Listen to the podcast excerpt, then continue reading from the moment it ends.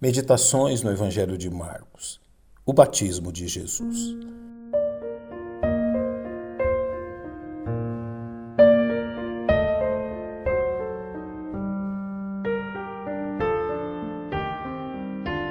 Um dos fatos mais tristes em relação à humanidade é o desprezo pelo testemunho de Deus quanto a Jesus de Nazaré.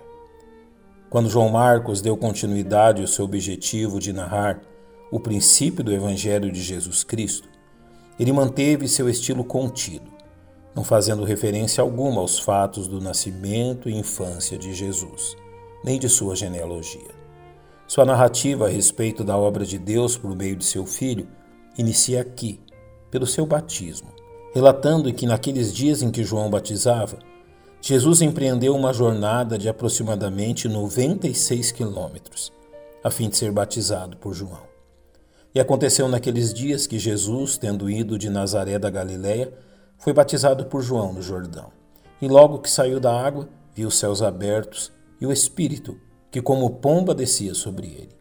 E ouvindo-se uma voz dos céus que dizia: Tu és o meu filho amado, em quem me comprazo.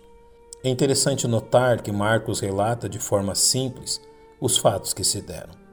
Jesus veio, encontrou João, desceu ao Rio Jordão foi batizado e saiu da água. Em momento algum ele nos fornece uma razão pela qual Jesus foi batizado.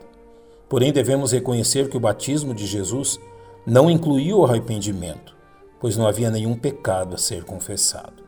Ao ser batizado por João nas águas, Jesus se identificou com aqueles a quem viera salvar.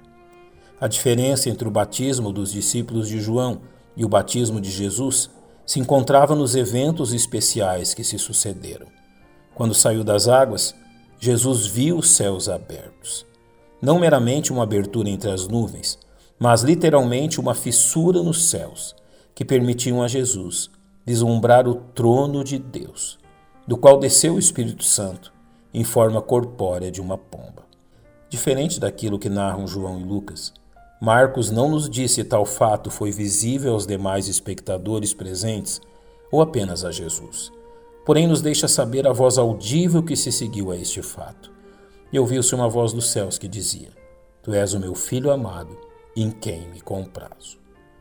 Encontramos o conteúdo desta fala em dois textos no Velho Testamento. A expressão Tu és meu filho amado encontra eco no Salmo 2, enquanto a frase em ti me comprazo são parte daquilo que foi profetizado por Isaías. Eis aqui o meu servo, a quem sustenho, o meu eleito, em quem se compraz a minha alma.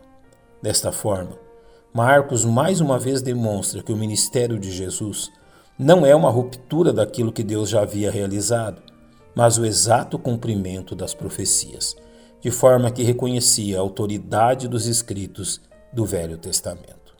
Quando o apóstolo Pedro anunciou o evangelho a Cornélio e sua família em Cesareia, ele utilizou este acontecimento a fim de reconhecer Jesus como enviado de Deus.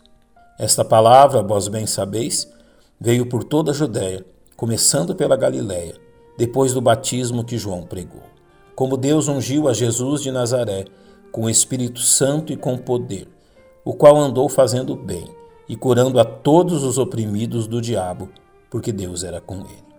Assim, Marcos nos deixou esse relato, a fim de anunciar que o Filho de Deus verdadeiramente veio a este mundo e que o poder do Espírito repousava nele. Que isto seja suficiente para que os homens creiam.